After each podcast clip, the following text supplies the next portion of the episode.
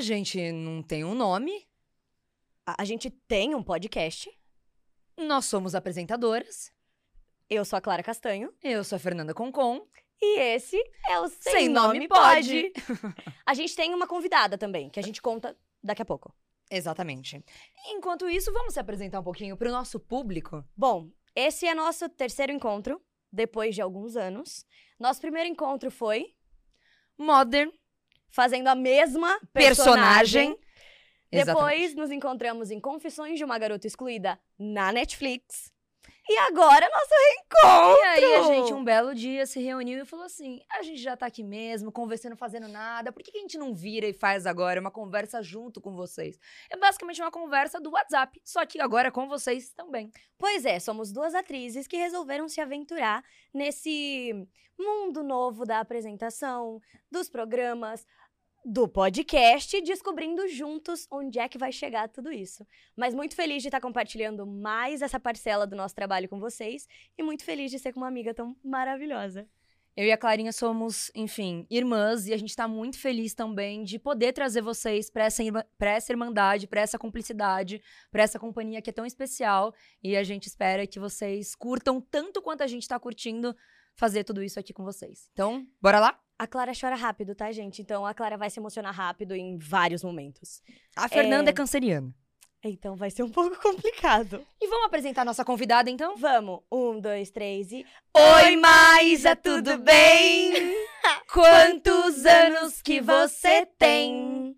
De onde você fala? Uhul! Lindo! Lindo, irmãs! Oi, gente, tudo bem? Eu sou a Maísa, pra quem não me conhece. E, Ah, ah, ah, demais. e eu tô É pra aqui... gente estar apresentando a Maísa aqui pra vocês hoje, gente. Bom, eu tô no podcast das minhas melhores amigas e eu tô muito feliz de estar começando isso com elas, porque, enfim, gente, tudo que a Fê falou sobre a irmandade que ela tem com a Clara, na verdade é uma irmandade quádrupla. Somos um grupo, faltou a Júlia, que tá aqui com certeza representada Ah, tá. por nós. Tá. E é isso. Ai, a gente tá muito feliz. Nossa senhora, não tinha como começar melhor. Essa é a nossa primeira gravação real oficial, então só poderia ser com o nosso terceiro elemento mesmo, assim. Exatamente. Bom, Maísa é cantora, apresentadora, atriz. é, tem uma empresa. Vamos começar falando da Mudar. Influenciadora digital, a garota faz Muitas tudo. facetas. Começa falando pra gente o que é a Mudar. A Mudar é uma agência de marketing de influência, onde eu tenho dois sócios, o Guilherme e a Mai.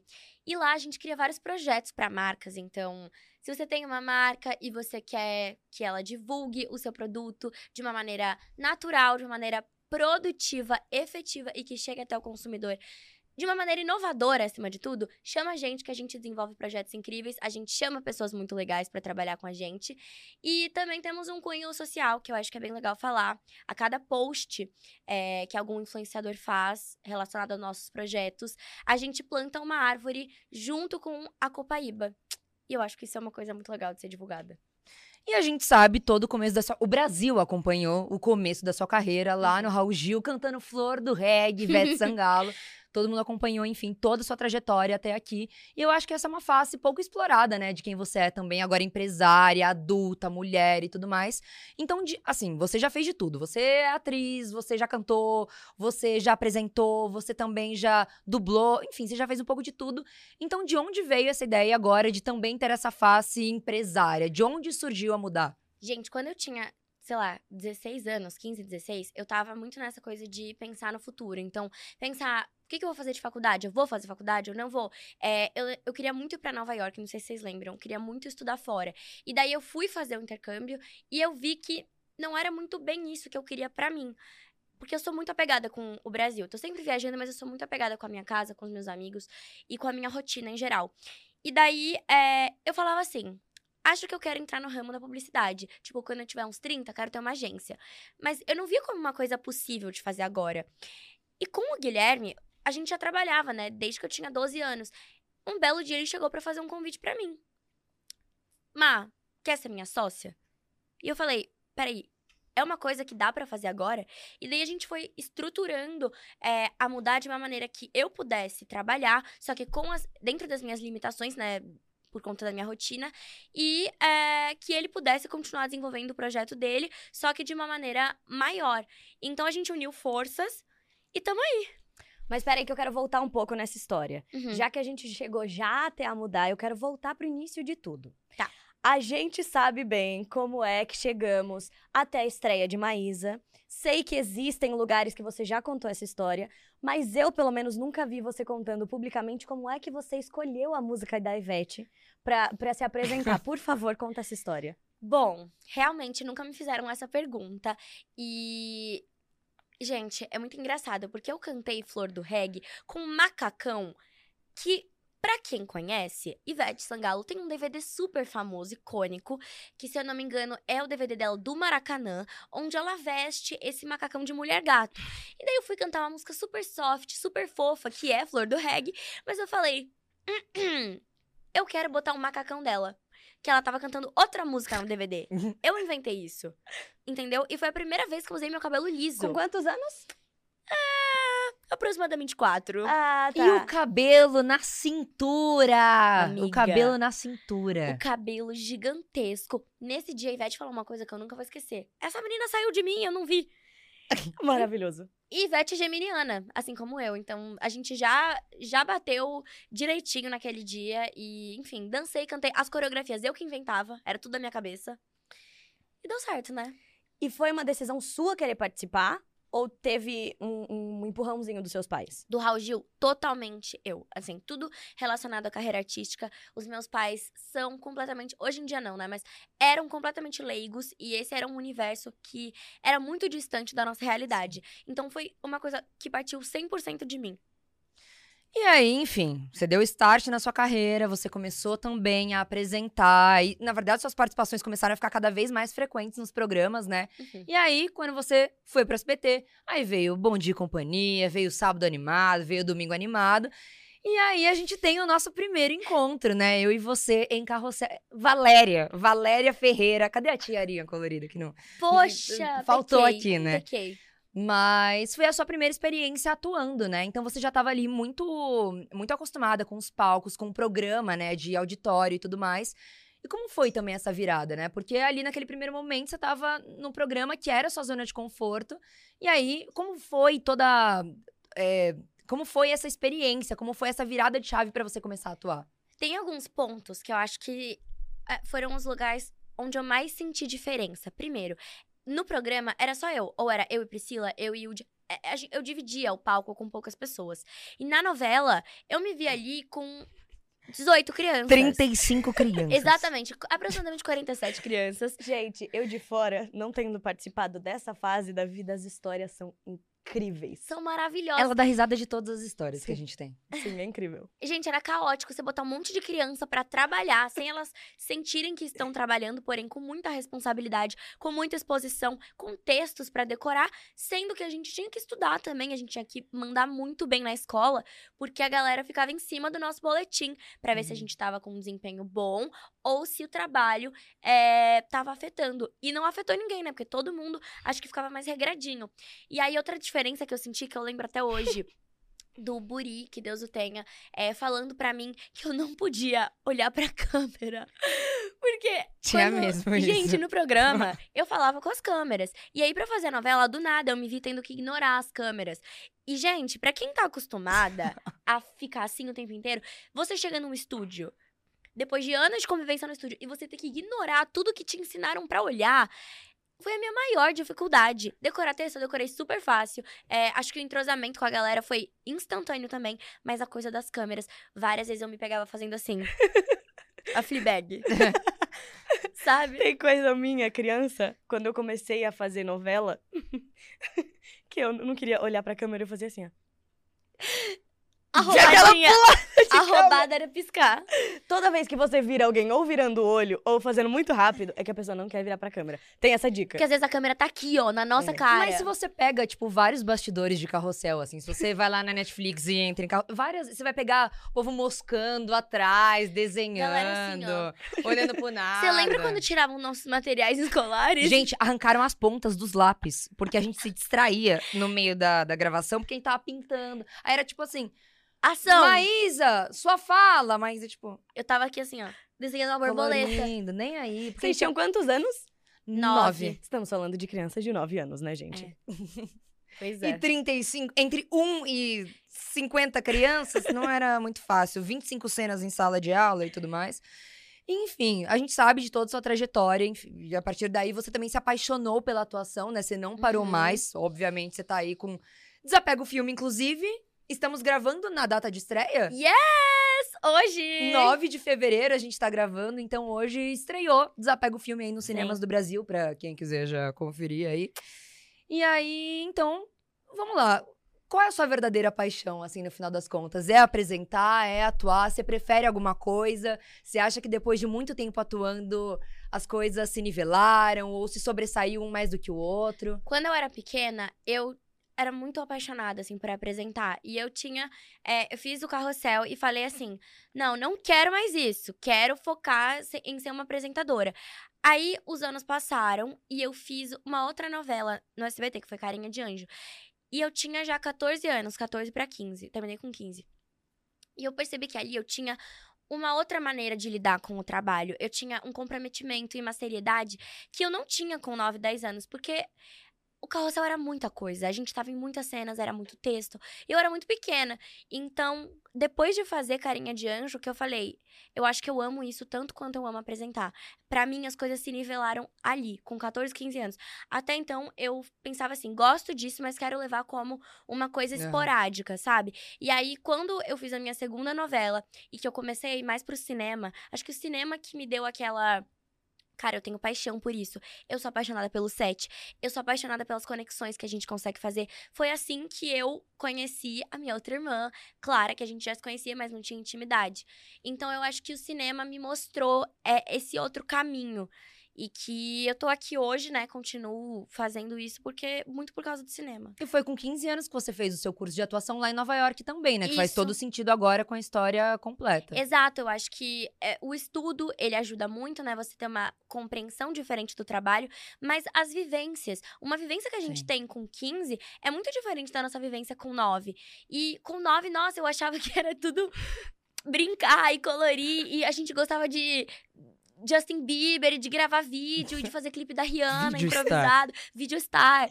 Tipo, era tudo uma brincadeira. E você, Pra você ser um ator, você tem que ter muita responsabilidade.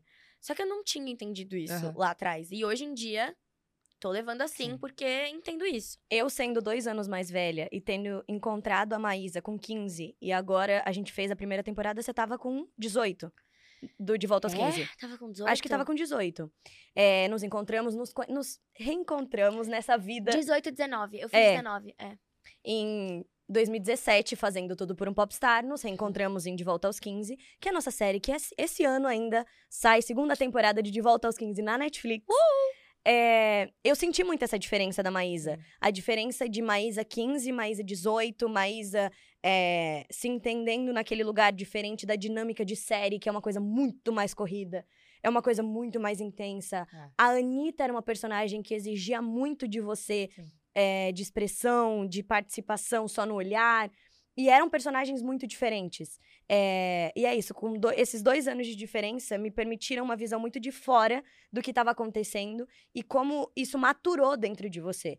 É, é muito bonito te ver fazer tudo que você faz. Aí vai começar a rasga- rasgação de seda. Ai, choros É e muito, lágrimas. é muito bonito ver tudo que a Maísa faz, porque a Maísa faz tudo com muito, muita delicadeza. E principalmente. Ah lá, ah lá. Ah, vou começar a chorar. É, e principalmente, a gente se entende muito. Então é muito fácil da gente estar em cena. E É. isso eu falo às três. É, com a, a Fê foi crucial. é, é, a presença da Fê no Confissões pra mim era um projeto que eu tive que me desdobrar pra fazer acontecer Foi. porque a TT tirou meu sangue, suor e lágrimas. É, no, no De Volta aos 15, foi exatamente essa reconexão que a gente reencontrou e, de fato, nos tornamos próximas. Essa segunda temporada, gente, grudou e não solta mais. E primas. Primas, de fato, eu sou É. prima da Maísa, eu posso falar isso oficialmente. Mas é, é, foi sentir isso. Agora eu tenho uma pergunta que é, é, Conversamos sobre isso, mas quando foi que você entendeu que você era famosa? Ou que as pessoas te conheciam? Sim. Foi no carrossel. Antes, eu tinha uma noção, tipo, ah, ok, sou conhecida. Mas era um público muito distante de mim, porque eram as crianças que eram um pouquinho, ou da minha idade, um pouquinho mais velhas, e muitos adultos e idosos que assistiam o programa do Raul Gil e o programa do Silvio. Daí, quando a gente foi fazer o carrossel, e assim, era como. As pessoas me tratavam como alguém que elas conheciam, mas sem idolatria. Aí, quando a gente fez o carrossel, que virou essa febre, eu me deparei com as pessoas da minha escola, tipo, da minha sala, usando a mesma tiara que eu. usava na novela. E usando a luva da Maria Joaquina, usando a boina da Alicia e a faixa do Kokimoto. Então, assim, foi um... Aí eu comecei a ter redes sociais, né? Eu vi fã-clubes, pessoas querendo ser iguais a mim. E essa era uma coisa que, quando eu era pequena, era distante, porque eu acho que, a... apresentando, elas me viam como uma amiguinha ali, uma coisa. Mas assim. Mas pelas nossas personagens Sim. em Carrossel, a galera desenvolveu uma paixão tão absoluta que, gente, tem uma cena que eu nunca vou me esquecer. Eu vi uma senhora mesmo, ela devia ter entre 50, 60 anos, assim, uma mulher é, mais velha, usando a tiara da Valéria e ela estava trabalhando, é, ela trabalha com lixo, né, catando lixo uhum. e tal. Ela estava fazendo o trabalho dela com a tiara da Valéria e eu tava passando de carro para ir trabalhar e eu vi isso. Eu falei assim, caramba, tipo, na época, né? Essa mulher tem idade para ser minha avó e ela é minha fã. O que que é isso? E aí, muitas fotos na escola, Sim. coisas que não tinha antes, porque a galera, eu estudei no mesmo colégio por muitos anos. Aí, festa junina, fila para tirar foto comigo. Aí, negócio da escola, é feira de ciências. Todo mundo me tratando diferente. Uhum. Fiquei, caramba, isso é fama, né? Isso é. Uau!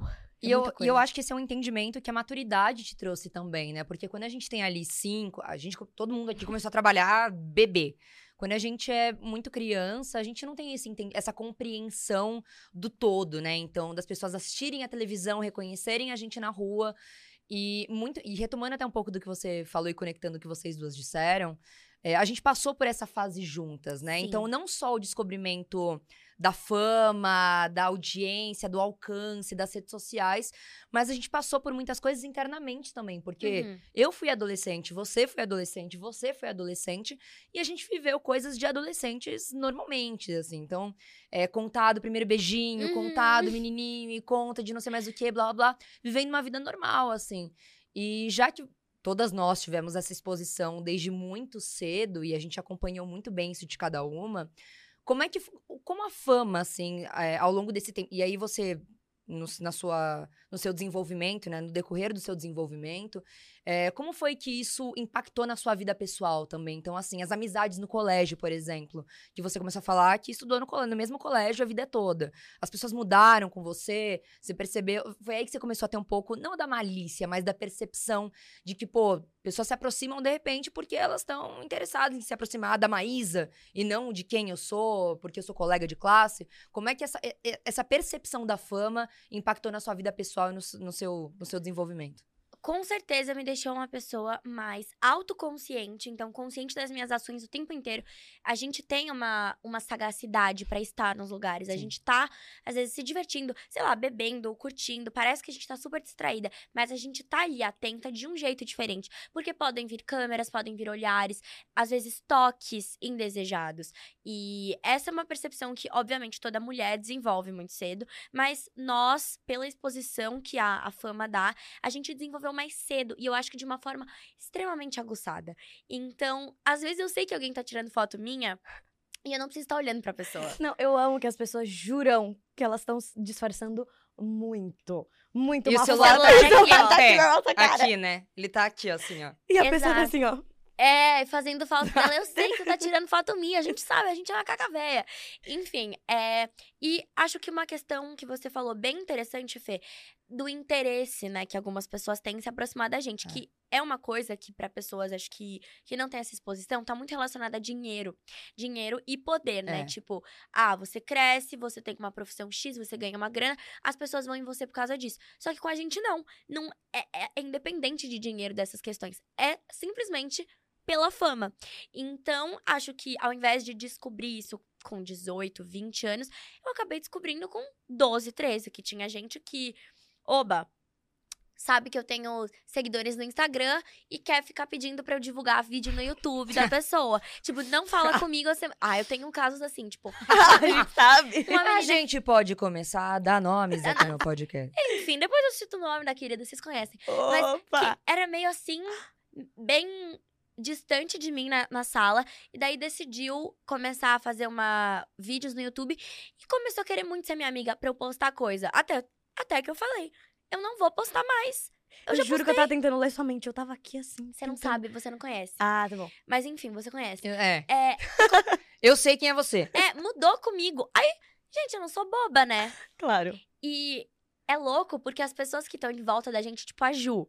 A Ju não trabalha com o que a gente trabalha. É. Mas também tem essa percepção. A Ju tem a mesma sagacidade. É. A Ju foi muito bem. é, é, ela, o olhar dela é tão treinado quanto o nosso. Sim.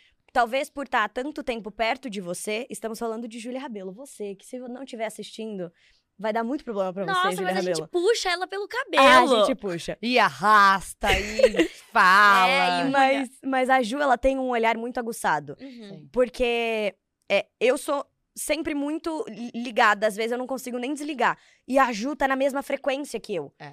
Sempre. Eu olho pra ela, ela, não, já vi.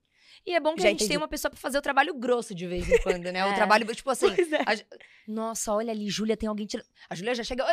E, É. e atrapalha a foto, e É. abaixa esse celular e não sei mais o quê. Que às vezes o nosso não é visto com indelicadeza. E não é indelicadeza, é tipo, eu não estou permitindo que esse momento meu, que é meu, seja seu. Porque ele não é seu. Até porque a gente tá falando de três pessoas que sempre lidaram com tudo com muita discrição. É, a gente é Com bem certeza. blindada. É, nossa família sempre lidou desde Uhum. muito cedo, justamente para que a gente tivesse uma vida pública e uma vida é, é, particular.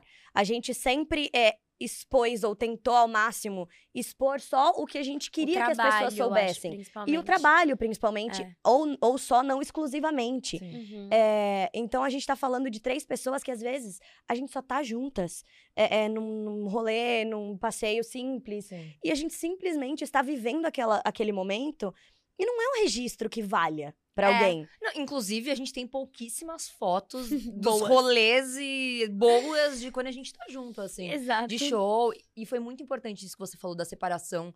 Até que as nossas famílias tiveram em comum, né? De preservar uma vida particular e de Uhum. preservar uma vida pública e conseguir separar isso com muita, muito talento, na verdade.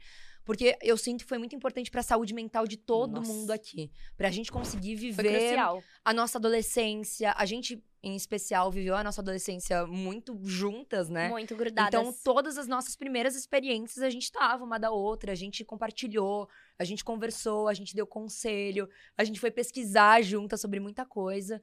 E eu acho que isso manteve, assim, a nossa, a nossa saúde mental muito no lugar em relação a isso. Eu tenho certeza, aquela fase entre os 12. Que, a- a- dos 12 aos 16 anos, que a gente viveu todas as primeiras vezes, assim, juntas. Tipo, primeira festinha sozinha, primeira ida no cinema, primeiro beijo, não sei o quê, primeiro coração partido, amor, enfim. É, tudo isso é muito preservado. Ninguém sabe É. como e quando isso aconteceu pra gente. E eu acho Sim. que isso é uma coisa muito legal. Porque hoje, a gente tem 20 e poucos, a gente senta num podcast e escolhe se vai contar ou não. E escolhe se vai falar E daquele dia. É aquele dia em março. Oh! É, tipo, a gente escolhe. Isso é, é um privilégio, porque Sim. outras pessoas que cresceram com essa exposição, sei lá, anos 80, falando de Xuxa, de Michael Jackson, enfim, de pessoas assim, né? Eu amei que ela pegou um exemplo. Lá tipo, atrás. A e ela pegou um exemplo Z. Tá ligado? É, mas é a que, Xuxa e o, E o Michael, Michael Jackson. Jackson. que, tipo, tudo que eles faziam tava na revista. A gente não teve essa, essa É. pira. Eu acho que a gente nasceu bem numa época muito incrível para poder de transição, de poder ter minimamente nossa nossa vida particular preservada, porque a gente nasceu e cresceu numa época em que as redes sociais estavam se estabelecendo. Uhum. É. Agora é muito mais difícil. Sim. Você É. preservar qualquer que seja a parte da sua vida. Porque se você só mostra profissional, você cria um apelo e um desespero pela sua vida particular que as pessoas querem saber, as pessoas querem falar. Sim. E especulam muito, Especulam né? muito, Especulam muito. Muito. E aí, eu imagino que. é, ainda bem, imagino não, ainda bem que nossos pais tomaram essa decisão. Uhum. E a gente fala muito disso. Eu acho que eu já comentei isso com você, não sei se já comentei isso com você. É, a gente vem de uma geração de atrizes e atores que eu acho que deve ser muito louco na cabeça das pessoas imaginarem que a gente realmente é amigo. É isso. A É. gente é da geração. A nossa geração, que não é. Não é a mais nova, porque tem toda uma galera que fez novela da SBT depois da gente, né?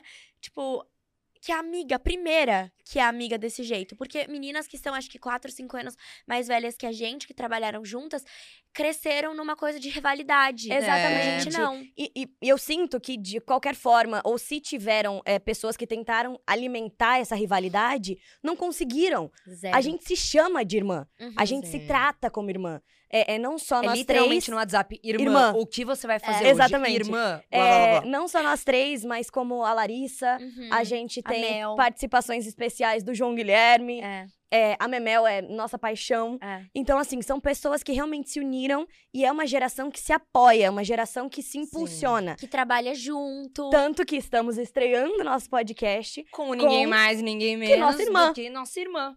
Então que é chamamos isso. de irmã. Exatamente. É, eu acho que a nossa geração, por mais que a gente tenha é, é, tratado com exposição, a gente resolveu de fato se apoiar. Então, por mais que a gente sinta que, por ter nossa vida pública, é, nossa vida profissional sendo pública, a gente se uniu para que a gente tivesse uma vida particular preservada. Sim. Tanto que é isso, a gente vai em rolê, a gente não tem foto. A Uhum. gente veio fazer as fotos agora, um pouco antes da gente começar a gravar, a gente falou: caramba, fotos boas. Finalmente. Finalmente. Finalmente. Porque a gente não tem. E, e eu penso assim, é, a gente, nós três, temos a possibilidade de ter grandes amigas que não são do meio. É. É. Porque é isso, nossa vida é preservada. Uhum. Nós temos esse lado que a gente pode incluir pessoas para que elas não sejam. É, para que nada respingue nelas. Porque a gente preservou esse lado. É. Sim. Então, é, é, você sente que existe uma facilidade maior de se relacionar com pessoas do meio, seja é, é, de forma profissional, seja de forma, é, não digo nem afetiva, mas ter amizade, ter alguém próximo, pessoas do meio ou pessoas anônimas.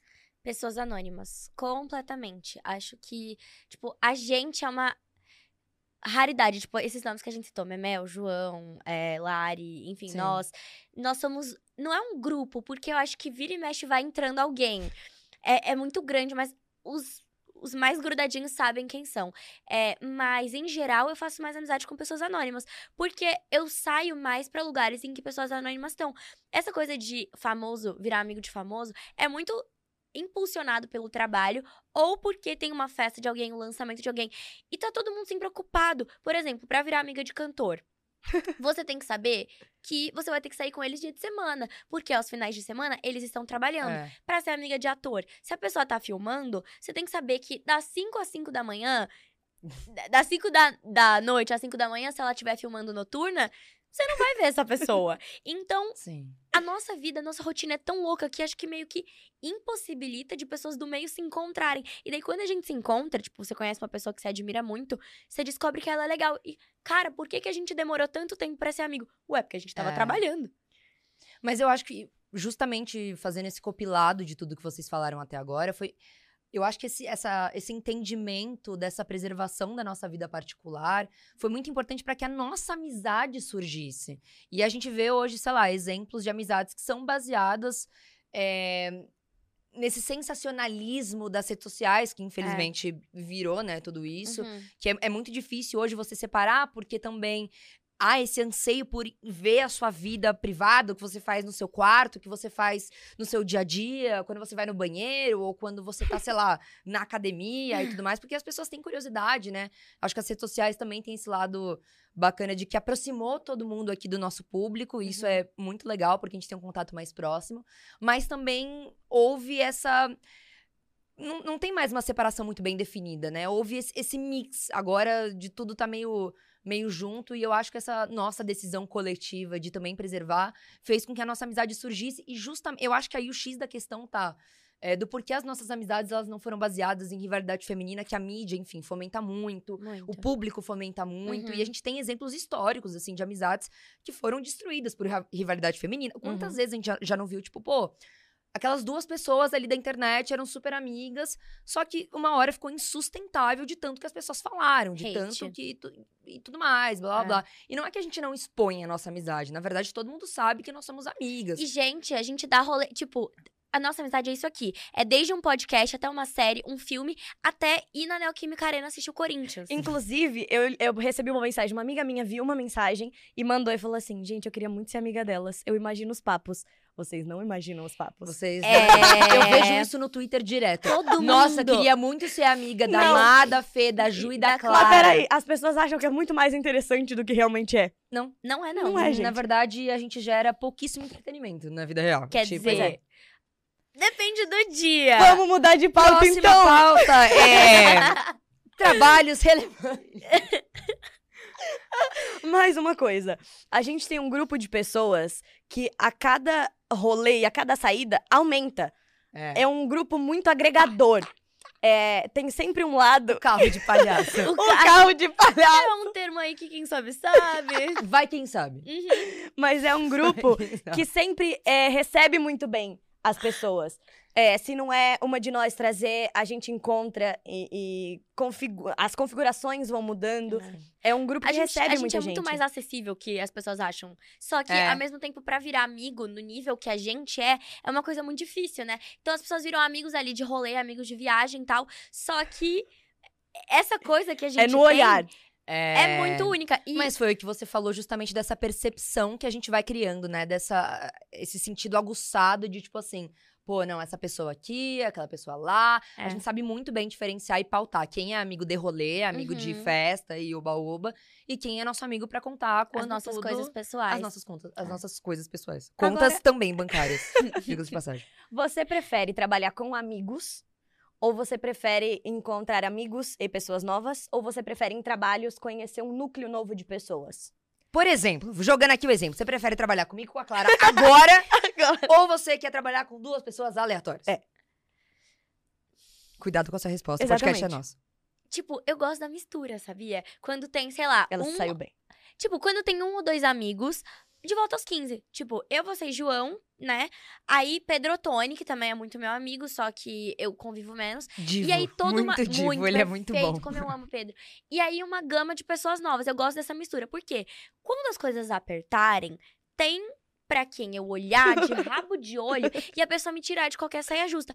O que eu vou demorar a criar com uma pessoa nova. E o set é maçante, são 12 horas É. por meses ou um mês que seja, mas é muito intenso. Então ter alguém ali que eu acho que é tipo sua família é essencial.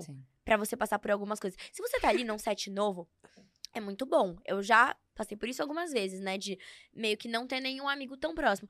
Eu fiz amizades, fiz. Mas alguns eu não fiz amizades, tipo, a gente, Não, total. sabe? Então eu É. acho que é gostoso ter uma pessoa, tipo, família, assim. E volta nas conexões que você falou que a atuação te possibilitou, É. né? Então, assim, foi se reaproximar da Clara, foi Uhum. me conhecer, Uhum. foi conhecer outras pessoas, o João, e tudo João. mais, que acho que tem tudo a ver com a paixão que você desenvolveu depois de Carrossel, né? Porque Sim. não era simples conviver com tanta gente. E já que a gente entrou em Carrossel, vamos falar de trabalhos relevantes que a gata está fazendo, né? Vai, conta pra gente, minha princesa. ah, que coisas que eu tô fazendo? Tem um momento. Brilha. Bom, gente, então, acabei de estrear um filme no cinema, né? Que é o Desapega. E tem a, a De Volta aos 15, né? A segunda temporada que vai estrear. De Volta aos 15 na Netflix. É, Aí vem a parte mistérios. Do tinha uma coisa, uma coisa misteriosa aí que eu não sei se vai rolar Tem ou não. Descubra. Mas se rolar, vai ser muito legal. E o que mais eu tenho? Peraí, antes de chegar nessa parte, a Ah. gente volta à divulgação da gata. Eu quero, Maísa, você tome cuidado com essa resposta. Eita, vou até beber uma água. Conte uma história de bastidor, porque as pessoas gostam muito. Que Qualquer você uma. pode compartilhar. Tome cuidado, Carrossel, Maísa. de volta aos 15, Tudo por um popstar. tudo pro Popstar. Olha que eu sei, eu- já me passaram 500 aqui Pai em dobro. O que mais, Eu Maisinha? pensei em tantas, tantas que eu nem consigo. Cuidado. Tipo, sabe quando você tem tanta coisa pra falar que você não sabe por onde começa? Eu tô tentando pensar em alguma que a gente tem em comum. A Tipo, gente tem em Gente, eu pensei. Meu, a gente tem uma pessoa em comum pra falar sobre situações diferentes, mas não dá pra falar dessa pessoa. Fernanda. Ah! A gente tá É! fazendo exatamente o que eu odeio quando eu assisto podcast, que a pessoa fala, quando acabar eu te conto. É, um Ai, saco. desculpa, gente. galera. Desculpa, mas é que não dá. Uma história de Não bastidor. tem como mesmo. Que dê. Que dê pra contar. E se não der, vou te lançar uma perguntinha aqui, tá? É, você como fã. Ah. Maísa mas, fã. Mas nem deu. Você, você Mas pensou- ela não sabe o que falar. Eu, tô- eu pensei, tipo, ah, que eu e a Fernanda, quando a gente era pequena, a gente não era amiga no carrossel, a gente Ai, era inimiga. Por favor, por favor. Entende? Tipo, primeiro viramos muito, muito amigas. Aí depois a gente se estranhou pesado. A gente ficou, tipo, dois anos. Um ano é, e meio. tipo... Tipo, não gosto. Até que a gente brigou mesmo. A É gente verdade. teve umas brigas. Brigas Uns de criança. arranca-rabo, tá? É, Gritaria, confusão. De chorar, inclusive. A gente não se dava de jeito nenhum. Até que, em 2014, como se do nada. nada, primeiro filme do Carrossel. Foi do nada mesmo. Nas preparações a gente já começou, né? É. Há um negocinho aqui e ali. E eu, tipo, e eu, ai, vou conviver com a Fernanda de novo, não sei o quê. E com tal pessoa. Nossa, isso eu não sabia. Pois é. Obrigada. Quando a gente vai fazer Ruídos filme, na amizade. eu assim, nossa, vou conviver com a Fernanda e com fulano e com ciclano que eu não gosto, né? Aí chegou... Ou seja, tem fulano e tem ciclano. São os mesmos que você não gosta, inclusive. Eita lasqueira! Opa! Vamos continuar então, gente. E É. aí? Ai, meu, Continua. meu colar abriu, gente, vou tirar, enfim. Tô em casa. É, Foi a Ju Bordin? Jô! Ju. Ju Bordin. Desculpa, diva. Acontece. É, e aí a gente começou a se reaproximar e compartilha gosto em comum. Então, série, música. Acho que foi isso que uniu a gente, É amiga. verdade. E as experiências também, né? Uhum. Porque a gente tem a mesma idade, a gente tem pouquíssimos meses de diferença. E tinham meninas mais novas, tinham menina. A Lari é mais velha do que a gente, ainda que seja nossa amiga, né? E tinham muitos meninos. E eu sei o que uniu a gente também. O fato. Tudo volta pro que a gente tava falando. Lá vem, eu jurei que ela ia falar uma coisa bizarra. Eu e você tínhamos mais amigos da vida pessoal do que do profissional. É e verdade. todo mundo ali ou só convivia com pessoas do trabalho, Sim. ou tinha amizade nas suas cidades. Tipo, tinha uma galera que não era de São Paulo e tal. É. Então, eu e a Fernanda, a gente, tipo, tinha pessoas em comum. Do É Morumbi. verdade. e tal. É verdade. A gente tinha conexões, inclusive conexões, tipo, nomes, assim, né? Exato, galera, bem legal. A galera bem bacana. E aí foi aí quando a gente começou. O sorriso até aqui. Ai, garota, para. Amo muito tudo isso. Sabia que, inclusive, tá, outro dia essa aqui, ó, foi dormir na minha casa. Você sabe que tem um recado na minha Não, lousa do meu perfeito, quarto? que eu copiei. Ela, Perfeito. ela copiou igualzinho. Em 2016, a Maísa foi na minha casa, ela foi dormir lá em casa. e Ainda ela tá- escreveu Dá. do Morumba, mas era alguma coisa assim. Mas Ah, é- em- é, é, beijos da Maisinha invadir o Morumba. E A aí... Clarinha replicou. Agora, 2023. 2023. Ai, amada. Ela foi lá e colocou Clarete invadiu o Morumba. Clarete. Clarete. É, tinha essa coisa. E aí começamos a sair juntas, né? E pronto, hoje estamos aqui. E aí virou o Tico e o Teco. Uhum. A plateia plateia tá. tá. Opa. E faltou a, a Júlia A também. Tatá. A outra. A Fu, a Ban H e a outra E H, H. também. Bom, como eu tava tentando salvar a amiguinha, pro, porque eu achei que não ia ter uma, uma história que a gente pudesse contar aqui, mas vamos retomar. Hum. Você sendo fã, sabemos da sua paixão por Selena Gomes Nossa. E que esse encontro aconteceu no ano de 2022.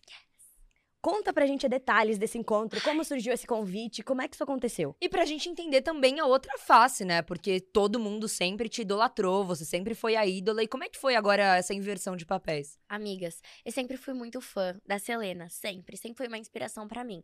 Eu lembro que eu lia, tipo, as músicas assim. Quando vinha letra de música em revista, eu decorava dela, da Miley, Demi, pra saber falar, até pra aperfeiçoar o inglês. Aí tá, né? Ela lançou uma marca de maquiagem, Rare Beauty, que inclusive estou usando. Com certeza estou usando alguma coisa de Rare Beauty. sempre estou usando. E aí, é. Eu comprei. Assim que eu comprei, eu divulguei, tipo, espontaneamente, sabe? E. Vai, gata. Opa! Ginástica da gata. Deixa aqui. Eu comprei espontaneamente e postei. Chegou muito depois pra mim por causa da pandemia e porque não vendia no Brasil, então tive que mandar uma amiga entregar. E a marca tinha aberto o direct, mas tipo ignorou. Aí tá. Passou um tempo, a Selena lançou uma música. Eita! Opa! Desculpa. Ei, galera!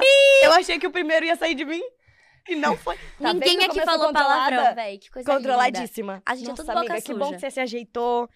Que a Então, Clarinha já foi com Deus. É. Nossa, vamos todo mundo se ajeitar? Ai, Pronto. pariu. Tô pronta, tô em É, casa. Gente, ela lançou uma música e eu fiz uma dancinha do TikTok. Daí ela comentou e eu surtei. Isso foi quando a gente tava fazendo as preparações de De Volta aos 15, Uhum. tá bom? No começo de 2021. Uhum. Aí, primeira, primeira coisa que a Selena Gomes me notou na vida. Passei a vida inteira sendo fã dela. Aí deu uns meses, curti um tweet meu.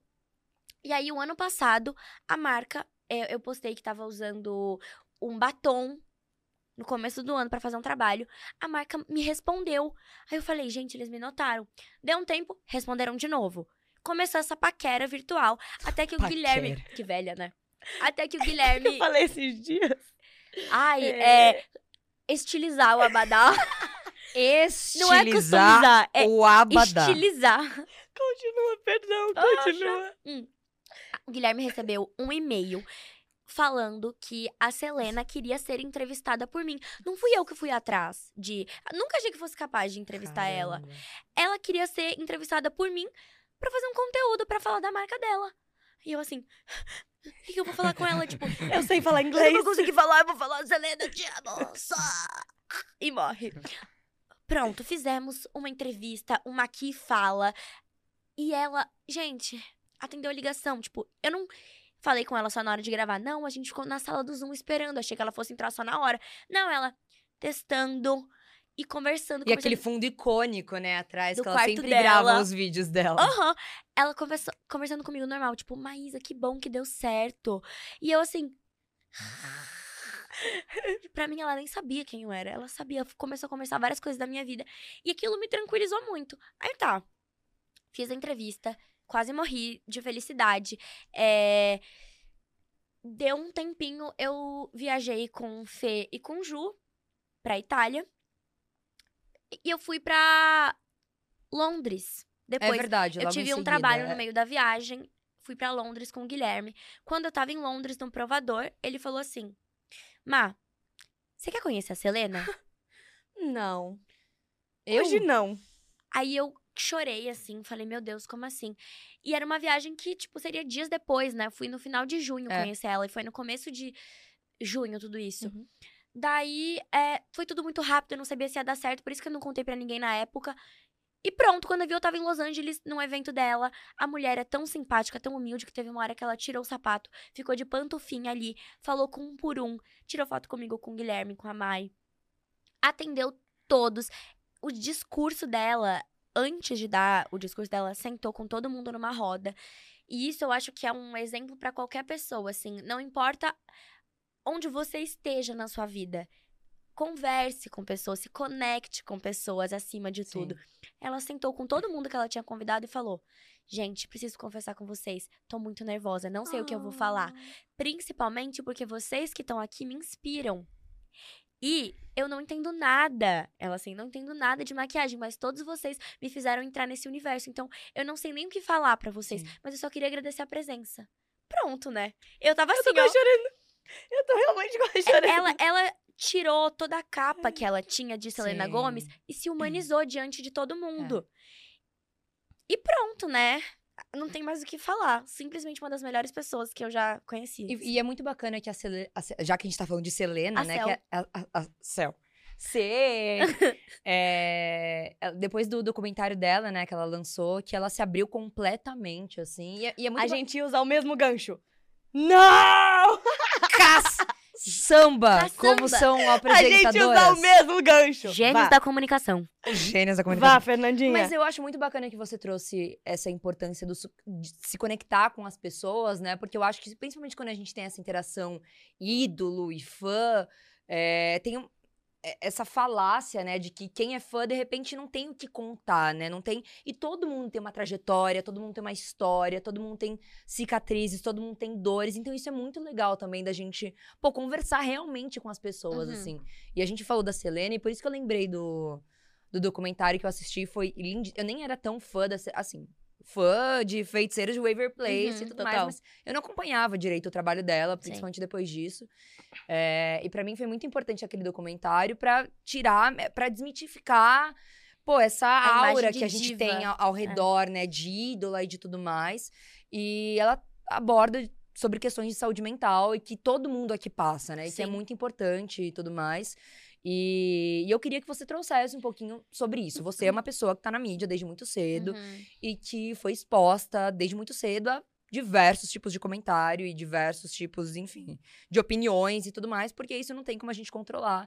Então eu queria saber como foi isso pra você, né? O desenvolvimento da sua saúde mental, como isso te impactou, como isso eh, te fez mais forte. Em algum momento você teve, pô, isso realmente, esse episódio me machucou bastante. E como você lida atualmente, como você tá hoje com isso? Então, eu sempre tive uma relação muito boa com isso, porque eu acho que eu pensava assim: eles não me conhecem, então eles não podem falar direito quem eu sou. Só quem me conhece, Sim. os meus pais, quem tá mais próximo, sabe me julgar baseado naquilo que eu A sou. gente. Exato. A gente pode. no que eu sou e não no que eu aparento ser. Porque o que a gente tá mostrando aqui não é o nosso, o nosso 24 horas, sabe? Claro. A gente oscila durante um dia e durante a vida. A gente não é estável, graças a Deus. E aí, é, eu nunca liguei. Mas, recentemente, eu fiz uma viagem e eu postei uma foto de biquíni. Eu sempre postei foto, tipo, óbvio, não posto foto de biquíni muito frequentemente, mas porque eu não vou muito pra praia. Geralmente eu tô da cor da clara o ano inteiro. Pode continuar. Geralmente eu tô, né, da sua cor, amigo, o ano todo. Eu senti um bullying aqui, galera. Eu Zero. senti. Mas nos últimos tempos eu comecei a viajar mais, então vivo bronzeada porque vivo perto do sol. Amo. E aí eu postei uma foto de biquíni e eu não fiz é, edição, tipo, Photoshop nem nada na foto. E as pessoas começaram a comentar umas coisas do meu corpo, tipo. E eu achei tão louco, porque pela primeira vez eu me importei. E eu nunca falei isso pra ninguém, só falei pras minhas amigas na época, né? Que foi agora no fim do ano. Mas acho importante eu falar, porque vai ter um dia que alguma coisa pode te pegar mal. Claro. E tá tudo bem também, desde que você deixe o tempo passar pra ver o quanto isso vai ficar na sua cabeça e te afetar, ou se foi uma coisa passageira. Hoje eu enxergo que o meu foi passageiro, porque viajei de novo, tirei foto de biquíni de novo, tipo, não editei uma foto, não modifiquei nada Sim. Por causa de alguém que eu fiquei pensando, será que agora eu vou começar a esconder, tipo, uma gordurinha nas minhas costas, porque vão falar de novo, ou um buraco que eu tenho perto da perna, sabe? E Não. o que é bizarro a gente parar pra pensar, porque todo mundo aqui é muito padrão, Padrão, assim, corpo. Exatamente. E Isso que eu fiquei. Eu fiquei, gente, eu sou uma pessoa padrão. É, e comentaram coisas do meu corpo, no sentido maldosas mesmo. Mas eu acho que a gente tem um agravante. Como, de alguma forma, estivemos sempre com a imagem para as pessoas, nossa, nosso, é, é, nosso aspecto físico sempre esteve é, apresentado às pessoas, as pessoas é, é, têm um- uma expectativa em cima do que elas vão ver. É. Então as pessoas querem muito opinar ou diferenciar ou mostrar, apontar. Eu acho que na internet existe uma coisa muito grande da pessoa apontar o que ela sente falta nela ou o que vai fazer com que ela se sinta melhor. Porque Sim. ela também tem, mas ela vai fazer questão de apontar para que as pessoas vejam que uma pessoa que com um grande nível de exposição também tem, porque aí as pessoas comentam daquela pessoa e não o dela. Não vão ligar pra elas. É, tipo, quando eu treinava muito, eu já ouvi que eu tava, ah, treinando muito, ou que eu tava, tipo, muito magra, que não sei o quê, É. não sei o quê. E tu- entrava por um ouvido e saía pelo outro, porque tudo bem. Agora, esse dia me pegou. Eu falei, gente, imagina se eu ficasse nesse estado mental constante, tipo, Sim. mal assim sempre. Eu não ia saber lidar. Então, eu acho que é para as pessoas que se sentem livres pra comentar essas coisas, saibam que, em primeiro lugar, não se comenta do corpo de ninguém, né? Sim. E segundo lugar, as pessoas, internet não é terra sem lei. Às vezes você tá cometendo um crime e você pode pagar por isso e você nem sabe. Então, dependendo da coisa que você comentar, se você Aham. assediar alguém, você pode responder É. legalmente por isso. Então, eu acho que é tipo, cara, pra nós, né, dá aquela silenciada em algumas palavras que você não queira ver. Bloqueia. Bloqueia. Bloqueia, denuncia. Mas é muito Salva importante vidas. também a gente falar, né? Você trouxe um agravante, por exemplo, e pra mim existe uma interseccionalidade que, se não a mais importante, que é o fato de nós sermos mulheres, assim, É. né? Então nós fomos meninas expostas desde muito cedo a um mundo que, pô, eram homens que estavam nas redes sociais e que as pessoas se escondem atrás de tudo isso e comentam de corpos de crianças mesmo, de corpos de pré-adolescentes, de corpos de adolescentes. E A gente passou pela puberdade. a gente passou diante pela puberdade diante de todo mundo, assim, né? Então, a galera acompanhou a gente super novinho ali com corpos de crianças, realmente, e agora nós com corpos de mulheres crescidas. Não, assim. e um detalhe: nenhuma de nós três é o estereótipo da, Jamais. do mulherão. É. é, existiu uma hipersexualização desde muito cedo. Ainda que a gente também não tenha se hipersexualizado nem em nenhum Não. momento. Em nenhum momento. Até porque estávamos vivendo de acordo com a fase que estávamos. Sim. Hoje, eu sou uma mulher de 22 anos, vocês são mulheres de 20 anos. Então, assim, estamos vivendo de acordo com o nosso entorno. Uhum. Aparentamos ter menos idade, mas temos a- essa idade. É, a gente faz trabalhos onde cada uma de nós tem 15, 16 anos, mas a gente conta histórias com o nosso corpo. Uhum. E temos corpos que, quando a gente olha, não é uma coisa que você vai imaginar ou você vai fantasiar. É. São corpos simples. Então É. você vê que desde muito cedo é, essa exposição trouxe, de alguma forma, é, essa ideia surreal de propriedade. E é isso, porque somos mulheres. Isso não acontece só com a gente. Isso acontece com a gente e a gente vê acontecer porque tá perto. Eu passei por isso, você passou por isso, Má passou por isso Sim. passamos por isso e eu ainda acredito que de alguma forma um pouco superficial a gente ainda tenha tido algum tipo de cuidado é, é, que as pessoas tenham tido algum tipo de cuidado com a gente. Não, foi o que a gente falou exatamente da nossa família criar, assim, e estabelecer por nós, enquanto a gente não tinha, sei lá, responsabilidade legal e maturidade sobre nós, assim, é, de, pô, ter cuidados e de medidas cautelosas e que isso, eu ve, eu consigo enxergar o quanto isso também é, impactou na, em como a gente pensa hoje, assim. Então, acho que a gente também tem uma visão muito aguçada sobre hipersexualidade, hipersexualização na internet, quando a gente olha e fala, pô, eu acho que de repente isso dá, na verdade, mais palco para que existam mais opiniões terríveis e tudo mais. Então, é quase uma rotina realmente que os nossos pais criaram de cuidados com todas nós, a né? gente Então- pensa muito parecido nesse quesito. muito. Muito. a gente tem muita sorte É. Celcinho tá aqui como representação dos nossos pais a Gi tá ali Minha mãe, oi mãe. É, a gente tem muita sorte de quem são nossos pais Sim. É, eu falo dos meus pais com. Eu vou chorar. Eu falo dos meus pais com muito amor, porque vocês sabem o quanto eu sou ligada à minha família. Oh, meu Deus. O quanto eu sou ligada à minha família. A minha amiga! Pra Lucas! Lucas Castanho. E o quanto eles são cruciais na minha vida. E eu sei o quanto os pais de vocês é, são cruciais em cada fase da nossa vida, em cada conquista, em cada percalço, em cada capítulo. Ah, eu tinha certeza que se eu falasse deles eu ia chorar. É, mas a gente tem muita sorte do- de como nossos pais guiaram a nossa vida. Uhum. E sendo expostas, sendo públicas, tendo escolhido a carreira que a gente escolheu e mesmo assim tendo conseguido preservar grande parte da nossa vida, faz com que a gente, no fundo, no fundo, ainda, ainda tenha muito da nossa saúde mental preservada. Uhum. Eu acho que em todos os tópicos que a gente trouxe aqui hoje, tudo passa pelo- por como os nossos pais criaram a gente. uma Exatamente. base. Por Então isso é- que eu dei uma choradinha. É óbvio. É. A gente fala de saúde mental, a gente fala de hipersexualização, a gente fala de como a gente. Pô, a gente construiu a nossa amizade, de como a gente pensa Uhum. parecido, de como a gente conseguiu, é, pô, afastar a vida particular da vida Uhum. profissional e pública, exposta e tudo mais.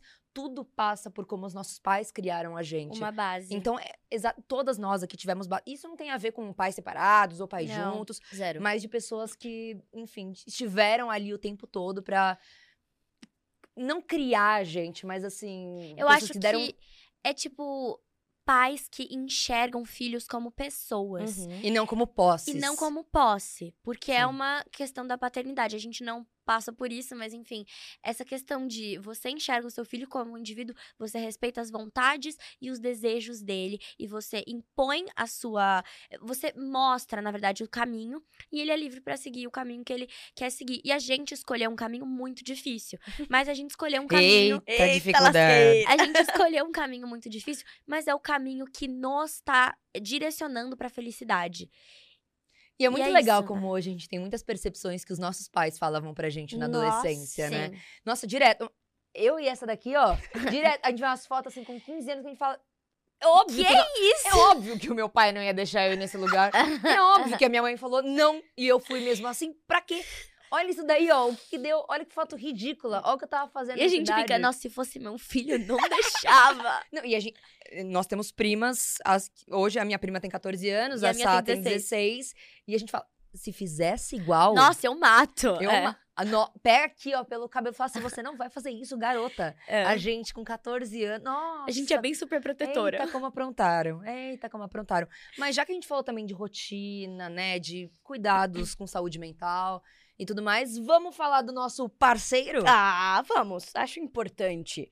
Acho que nada mais justo que a gente falar Eu jurei que você ia falar, acho que nada. Nada mais justo que a gente falar também do cuidado com o nosso rosto. E Salve é nosso grande parceiro nesse projeto maravilhoso, nos, nos impulsionou desde o início. E aqui nós vamos te presentear com o kit basicão. Yes! Que é Viu, composto, gata? eu vou ler pra gente ter exatamente o que a gente vai ter. Vai falando. Temos Escuta. limpador facial, Hum. antioxidante hidratante, que além de suavizar poros, as linhas finas e uniformizar o, o tom da pele, ele também vem com o kit pra completar, vem um protetor solar. Então, assim, Yes. O kit basicão, ele não é nada básico no fim do dia, Uh-uh. tá? Não. Nada básico. Ele tem três itens primordiais pra saúde da pele. E se vocês usarem, tá? O código que vai estar aqui na tela e no link na descrição, vocês vão ganhar ainda um hidratante labial. Olha lá. Quem não aproveitar, tá marcando bobeira. Olha lá. É tá isso que eu tenho pra dizer. passar a oportunidade. Tá? E a gente, na verdade, trouxe aqui vários temas relacionados a cuidados, né? Que não Uhum. só, enfim, nossa saúde mental, mas que a gente cuidar de nós mesmas, né? E salve por isso, acredita que cuidar da sua pele, da sua maneira, é o melhor jeito. Então, por isso que kit basicão é perfeito, porque é muito simples no final das contas, né? E já que a gente tá em casa, eu vou levantar descalça e vou entregar para a nossa queridíssima convidada. A Obrigada. produção tá batendo palma. Oh! Ó! Obrigada, meninas. Obrigada. Obrigada. Salve. Gente, eu adoro skincare, vocês sabem. Fotinho pra câmera.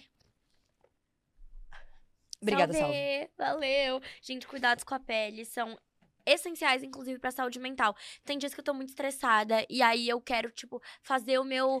A minha rotininha de cuidados com a pele, os meus passos e deitar e me É muito sentir gostoso bem. ter esse momento. É- né? é um Tem dia que a momento gente tá só nosso. se sentindo feia, né, gente? É, feia. Genuinamente-. Feia, porém bem cuidada. Que a gente tá sempre cuidadinha. Oxi. Voltou da festa, 5 e meia da manhã. Eu, Mas eu eu a- cigarro no cabelo dos outros, entendeu? É, Tá Mas eu ali. acho que feia é um estado de espírito. Sim. Justo. Eu já falei isso, eu tenho plena convicção. Feia é uma energia. É uma que você- energia. E todo mundo tem o direito de exercer o direito de ser feio de Sim, vez sim. em quando. E de fazer uma feiura, né? Depende, Eita, Maísa. Júlia Rabelo. Às vezes algumas amigas nossas fazem feiura e a gente Oi, fala Ju. assim, feia. Mas não é que ela é feia, porque ela é linda. Mas ela está sendo feia pela atitude. Eu agora, esse. Na nossa Feia. última eu fiz bem assim, ó. Feia. Muito feio. ela olhou tá- pra mim, apontou o dedinho na minha cara e falou, Feia. feia. Muito feio isso que você e tá eu fazendo. entendi que a feia não era eu. a feia era Até Atitude. porque... a minha atitude. Até porque existe uma regra de convivência entre a gente que a gente jamais vai se xingar assim. Não. De A gente jamais vai se colocar nesse lugar de se inferiorizar. A gente zero faz isso. A gente Então jamais é pra você. É pra É sua pra sua atitude. atitude. levanta. É pra Maísa do momento. É pra Maísa. Nossa, achei- Isso é perfeito. Mas isso é isso vai colocar ela no lugar dela achar, não, é só Maísa daquele momento. É Ai, nada. que ódio que isso Ei, vai ser usado contra depois. Não Mas vai, vinha. não vai. Eu não, eu não levei pro coração dessa maneira. Eu levei de, caramba, fiz realmente uma feiura. Que uma feiura Eu achava Você que ela compra? nem tinha escutado. Tava Você compra o que ela som- fala? Eu não. Eu não compro. Eu não compro há Eu muito fiz assim, ó. tempo. Eu não pra compro. dentro. Mas a gente... eu- Cada hora uma faz uma feiura, né? Amiga, ultimamente você tá fazendo só coisas lindas. É verdade. Eu arraso. Ela tá arrasando. Ela tá arrasando. Muito, juro. Mas, eu- Ai, ela tá arrasando. Ela tá mas muito. é que é pra compensar o meu passado de feiuras. É. também. No passado, ela era a que mais fazia feiura. e eu era a que menos fazia feiura. Agora, hoje em dia, os papéis estão se invertendo. um Graças pouquinho. a Deus, a Clara tem entrou. algum creme pra esconder o passado? não tem, né? Graças a Deus, a Clara entrou oficialmente pro time de rolê recentemente. Então, Então, a Clara ela não faz tem feiuras. feiuras passadas. Mas a Clara também não fazia antes, então. Não adianta. E Não, faz nada também, né? não. aí não adianta nada. Passa pra próxima. Não tem história pra contar. Eu tô lá só. Co- o- o- observando tudo. Você tem história pra comentar. Nossa, como e eu você tenho. gera umas histórias assim, tá? Mas eu vou deixar bem nos bastidores, ela gera muita história, ela adora gerar uma história no trabalho, assim, nos bastidores. Eita, garota, Ela cuidado ama. com as palavras. Não, mas ela adora gerar no trabalho, tipo, tudo. É. Não é verdade. O entretenimento de bastidor é sempre a Clara. É melhor do que rolê. É Até porque verdade. a Clara não sabe esconder a cara. Uh-uh. Tá sempre escrito aqui o que tá acontecendo. Se alguém faz uma Eu coisa. e a Clara que ela acha ruim, de uma garota nossa. excluída. Quando ela acha alguma coisa ruim, ela já Eu não sei esconder. vem a boquinha aqui, junto com o olho. Ela- Nossa, a É boquinha! uma boquinha que faz assim, ó. É mesmo. E o olho desse tamanho, aí eu falo, 1,53, uma boquinha De puro assim, ódio. um olho desse tamanho. E quando é ela verdade. E amiga, amiga, sua mãozinha, ela, é- a sua mãozinha ela é pequenininha, né? É. E quando ela aponta, ela faz assim, ó, com o dedinho desse tamanho. Ela faz assim, ó. Nossa, que Mas, ó, bom. a pontada é, de- é- é- É muito, e a- ó, aqui, ó. É aqui, ó. É a mãozinha desse tamanho aqui, ó. Eu tô sentindo que eu tô sendo atacada nesse lugar, gente. Zero, amiga. Jamais. Não é você que é feia. É a Clara do É trabalho. a Clara do bastidor. Não, ei, ei, ei. Não é mentira, gente. Eu tô, eu tô sendo atacada. Zero. Uh-uh. Eu vou chorar. Aqui as três têm muita facilidade de chorar. Tem mesmo. Ei, Quem chora mais rápido? concurso de quem chora mais. Com certeza. O olho já tá dentro aqui, ó. Mas Não, esse eu é ar-condicionado É, também, que tá no Aqui, ó, 17. Ó, ó, ó. E eu tô. eu tô- Eita, que boa ideia. Quem chora primeiro? Já Quadro novo no Sem Nome Pode. Quem é o convidado que chora antes? Ai, ai. Pronto. Amiga, eu tenho algumas perguntas básicas. O Tá. famoso... Bate-bola, jogo, rápido. Eitas, Marília Gabriela. Eita, como tô alinhada. Marília e, E a, a Gabriela. Tem uma que eu falei enquanto a gente tava se preparando. E eu tenho certeza que todo mundo vai ter essa referência. Mas assim, eu nunca vou ter maturidade pra perguntar isso sem que isso passe na minha cabeça. Então, sempre que eu perguntar, leiam. Qual é o seu maior medo? Você sabe a resposta, né? Por isso que você perguntou. Claro. Pombo! Oh, saco. Na hora, ela, Gente, ela ela, ela, tem perguntou isso no- nos bastidores e eu falei, pombo. Ela pombo. É, é, Ai, sabe? é sabida de conhecimento público. Ai. É fobia mesmo, vocês sabem, eu não consigo me controlar. Gente, sério, de verdade, quando elas falam que ah, haha, entretenimento de bastidor, quem espanta os pombos da Maísa sou Ela ficou afetada com essa história do, do, do entretenimento de bastidor. Mas a gente tá. Que bate-bola, jogo rápido é esse Não, que a gente calma, tá é que- comentando? não, as calma. É, é. Peraí, Eita, como a resposta fala. sempre vai ser. Diablo, vai- diablo. sempre que vai se passar na minha testa é cair de moto e se ralar. Grande Ludmilla. Da Ludmilla, diva! Perfeita, a gente É te ama, verdade. Lud. A gente Ludiva. quer você aqui. Ó, Numa Nice, ama. a A gente, gente, ama. ama. Vem fazer Ela tá Nice sempre. aqui. Vem fazer um É minha festa preferida da vida. Bom, vai, vamos tentar o, o bate-bola jogo rápido. Tá. Maior sonho que você já realizou. Conheci a Selena Gomes. Maior sonho que você quer realizar. Fazer um filme internacional. Oh, meu Deus, passaram todas as perguntas na minha cabeça. É... Qual a sua maior inspiração no trabalho? Hum. É... Shakira. Não, não, Shakira. Amigas, Não corta. vou falar. Clara Castanho e Fernanda Concon. Ah, tá. Eu não sei quem são minhas maiores inspirações de trabalho. Tem muita gente, depende do, do ramo. E pessoal? Gente, a Selena Gomes, tipo... Achei que ela ia falar, sei lá, minha mãe. Minha mãe... Não, na vida pessoal, minha mãe e meu pai. Uai, minhas maiores inspirações, assim, tipo... Na vida pessoal. Selena Gomes. É que a gente é íntima, amor. Vocês não estão É ligados. assim. Você é. Fala aqui comigo. Ai, o Polly Pocket. Viu como comendo não consegue fazer um bate-bola? Gente, não tá dando. Sem debater, amores. Vamos lá? Sem julgar o convidado. inspiração. pessoal. Selena Gomes. Selena Melhor. Gomes. Ai, pra mim a gente podia encerrar aqui. Senão eu vou chorar de rir. Pergunta mais uma coisa Vai, pra eu responder, filha. Selena Ai, Gomes. senhor. Maior ídolo da música. Selena Gomes. Frank Ocean, no caso. Melhor marca de maquiagem. Oh, meu Deus. É, Qual uma coisa que você não pode tirar da sua rotina? Uma atividade. De fazer. Uhum. Beber água. Ai, como ela é fit! Não, eu realmente bebo bastante água. Tipo, eu fico com uma garrafinha assim pra beber muita água. E mexer no celular. Eita, que boas respostas. Olha, gente, só entretenimento. A gente estamos servindo grandes Vocês estão gostando do bate-bola? Vocês estão gostando, rápido? plateia? Ê. Ah, Foi eles tão animado. Acho que eles estão adorando. Saí de quarta-feira com os meus amigos. Cala A Clara não boca. vai. A Clara não vai. Nossa. Contexto. Ontem foi quarta-feira e nós estávamos saindo de A Clara não quarta-feira. foi. A Parabéns, não Ana foi. Castela. Seu show é ótimo. E é verdade, teve Ana Castelo. E Diva. Pedro Sampaio e Gustavo Mioto, do nada. Teve Gustavo Mioto? Beleza, galera. Acho que a Fernanda não foi no rolê. Eu só lembro do Pedro Sampaio. Bom, Fernandinha, estamos chegando ao caminho do fim. Hum. Hum. Depois desse algum- ótimo bate-bola, jogo rápido. É. Que foi? Nossa. A gente vai aprimorar isso. Daqui uns 10 episódios sai. Ah. Você tem alguma pergunta que você queira fazer diretamente à nossa convidada? que Beleza? Rodando. Pã! Deu Windows. Pã! Tá gostando de alguém? Tô brincando. Já pensa se mete essa, tá gostando de alguém? Mas e aí? E o cara, Nome na tela. Imagina, ele entra aqui. Aquelas Aí perguntas- chega, suei. aquelas E pode entrar diretamente de. Aquelas perguntas bem discretas. Mas e o coração? Ai, coração. Não, mas. é, e as novidades? E tá solteira? Tô muito solteira, gente. Faz um tempo já. Importante. É bom falar que eu tô solteira, né? Não, é importante. podcast. E eu, e, e eu, e eu amo que é sempre essa resposta. Muito solteira. Tô Muito. Sempre. Sempre. Tô livre, disponível, viu? Se for legal, se for bonito. Eita, que virou uma se passar divulgação. pelas minhas amigas, né? Porque tem todo Nossa, é dificuldade. um, um Opa, comboio. e aí?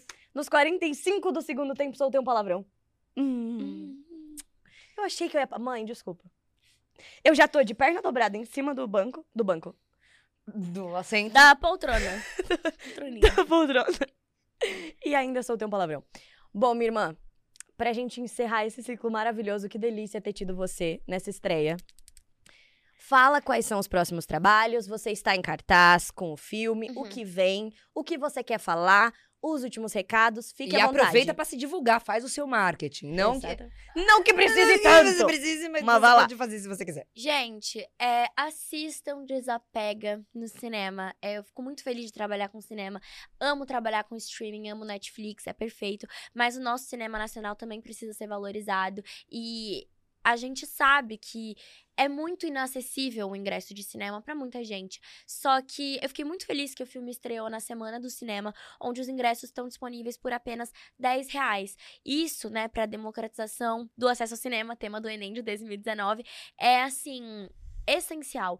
Então, eu acho que eu queria deixar esse recado do incentivo ao cinema, do apoio à cultura, que é uma coisa que a nossa classe, né, é um trabalho e merece ser valorizada cada Sim. vez mais. Nós somos muito privilegiadas, a gente tá sempre trabalhando, a gente tem muito incentivo, mas tem uma galera que é muito boa, que quer trabalhar e que sabe trabalhar e muitas vezes não consegue. Então, apoie artistas, apoie o seu artista local e é isso, em breve tem de volta aos 15. Eu vou continuar viajando bastante, tenho, tenho viagem marcada com essa daqui pra fazer um trabalho muito legal. Essa daqui. E eu vou sentir saudade da minha irmã. Acho que isso tem que ser pontuado. Fernanda nos abandonará de forma física, mas ela vai continuar com a gente. Eu vou continuar bem ali, ó. Vocês estão Ela vendo vai aquela tela cá. bem grande ali que tá escrito sem nome pode? Eu vou estar bem ali. É a Fê. A Fê, coitada da Fê. É, Eita, enfim, Fê. É isso. Bom, minha irmã, muito obrigada por ter topado em- embarcar e estrear isso com a gente. Sim. É muito maravilhoso te ver crescer. É muito maravilhoso te ter perto. Tô muito, muito, muito, muito feliz da gente ter se reencontrado nessa vida. Que bom que quase três anos atrás nos reconectamos. Que bom que a gente tá junta nessa. Espero que vocês tenham gostado. Espero que vocês cresçam e acompanhem todo esse desenvolver com a gente. Que seja um processo lindo de crescimento, aprendizado e que todo mundo esteja junto nesse momento. Muito obrigada por ter estado aqui com a gente nesse nessa uma hora de conversa. Nessa. Mais de uma hora de conversa? Uma hora que vai dar uns cortes, né? Uns picotinhos. Não, Não vai ter ser- corte. Então, esquece tudo. É ao vivo, praticamente. É praticamente ao vivo. E eu queria, na verdade, reforçar tudo que você disse, mas porque estamos gravando no meu último dia no Brasil. E eu sou uma menina, uma mulher canceriana. E queria agradecer por vocês estarem aqui no meu último dia. Vou voltar pra casa, arrumar um monte de mala. Que saco. Eu começava a chorar muito. Porque vocês são duas pessoas muito especiais na minha vida. Vocês são minhas irmãs, vocês são pessoas com quem eu compartilho meu dia a dia. E eu sou uma pessoa muito física. E são pessoas que eu vou sentir muita falta de abraçar, de estar tá ali, de tocar, de putz, encher o saco, pentelhar pessoalmente. Porque eu tenho certeza que essa vai ser uma experiência muito bacana. Como a Clara falou, eu não vou sair daqui de perto de vocês. Na verdade, vocês só vão me acompanhar de outra forma, eu vou estar bem ali. Mas eu fico muito feliz da gente ter feito isso no meu último dia aqui, juntas, e que seja o primeiro de muitos e de muitos projetos que a gente ainda vai ter juntas na nossa trajetória. Então, eu amo vocês. Eu espero que vocês tenham curtido essa conversa tanto quanto a gente curtiu fazer, o tanto quanto a gente todos os dias tem o saco de conversar no WhatsApp sobre um milhão de besteiras, porque era isso que a gente queria transmitir para vocês. A gente queria que vocês enxergassem 1%, pelo menos, se a gente conseguiu passar isso, que ótimo, né? Que a gente conseguiu, se a gente conseguiu. É, a gente queria que vocês fizessem, a gente queria que vocês se sentissem pertencentes do que é a nossa rotina, do que é o nosso papo, que é falar besteira, que é jogar conversa fora, que é dar risada, que é contar dos perrengues, do, dos momentos que a gente não pode, senão a gente leva 10 processos aqui. e pra mais. Então, se a gente conseguiu transmitir pelo menos 1% do que é a nossa amizade, do que a gente significa uma pra outra, para mim a gente podia encerrar o nosso podcast no primeiro episódio. Mas é óbvio que a gente ainda não vai encerrar o nosso podcast no primeiro episódio, porque também tem toda uma produção envolvida nessa e história. E tem né? uma galera que a gente vai conhecer junto e também. tem uma galera que a gente vai conhecer e vai falar muita coisa ainda. Mas já que vocês queriam tanto participar da nossa amizade, faltou uma do quarteto? Faltou! Mas vocês estão um pouquinho Eita, dentro do que é essa sintonia, essa sinergia. Muito obrigada por terem estado com a gente nesse primeiro episódio. Muito obrigada, até a próxima. Obrigada, irmãs. Eu amo vocês. Obrigada, galera. Foi um prazer estar aqui. E muita sorte, muita merda, como a gente diz, né? Nós, atrizes, dizemos merda. Eu tô muito orgulhosa de vocês. Eu tenho certeza que o projeto vai ser um sucesso. E esse é o podcast que eu passaria horas escutando, fazendo qualquer coisa, escovando os dentes, Maravilha. maquiagem. Bom, então sigam a gente em todas as redes sociais, sem nome pode. É, Vai nos tá tudo-. Vai estar tudo por aqui, Aqui, vai estar em algum tudo. lugar. Todos os links vão estar na descrição. Tem o cupom de salve. E, pra quem não sabe, deixa suas redes sociais aí, Maisinha. Me segue lá, gente. Twitter é Maísa, Instagram é Maísa, TikTok é. Maísa. Tudo Maísa. Coloca lá que sou eu. Me segue, me acompanha. Dificilmente vai ter outra também, tá? Se você vê uma, deve ser ela aí. E dá pra, coisa. dá pra ver a gente em uma nas redes sociais da outra, porque a gente tá Sempre. sempre junto. É então tudo isso. a mesma pessoa. É tudo a mesma pessoa. E aparece na foto de uma, que aparece na foto de outra, e no vídeo de outra. Uma coisa que eu sempre quis falar: ativa o sininho. Eita! Ah! É isso, e, gente! E compartilha com seus amigos. É isso. Beijo! Obrigada! Um beijo, gente. Até a próxima.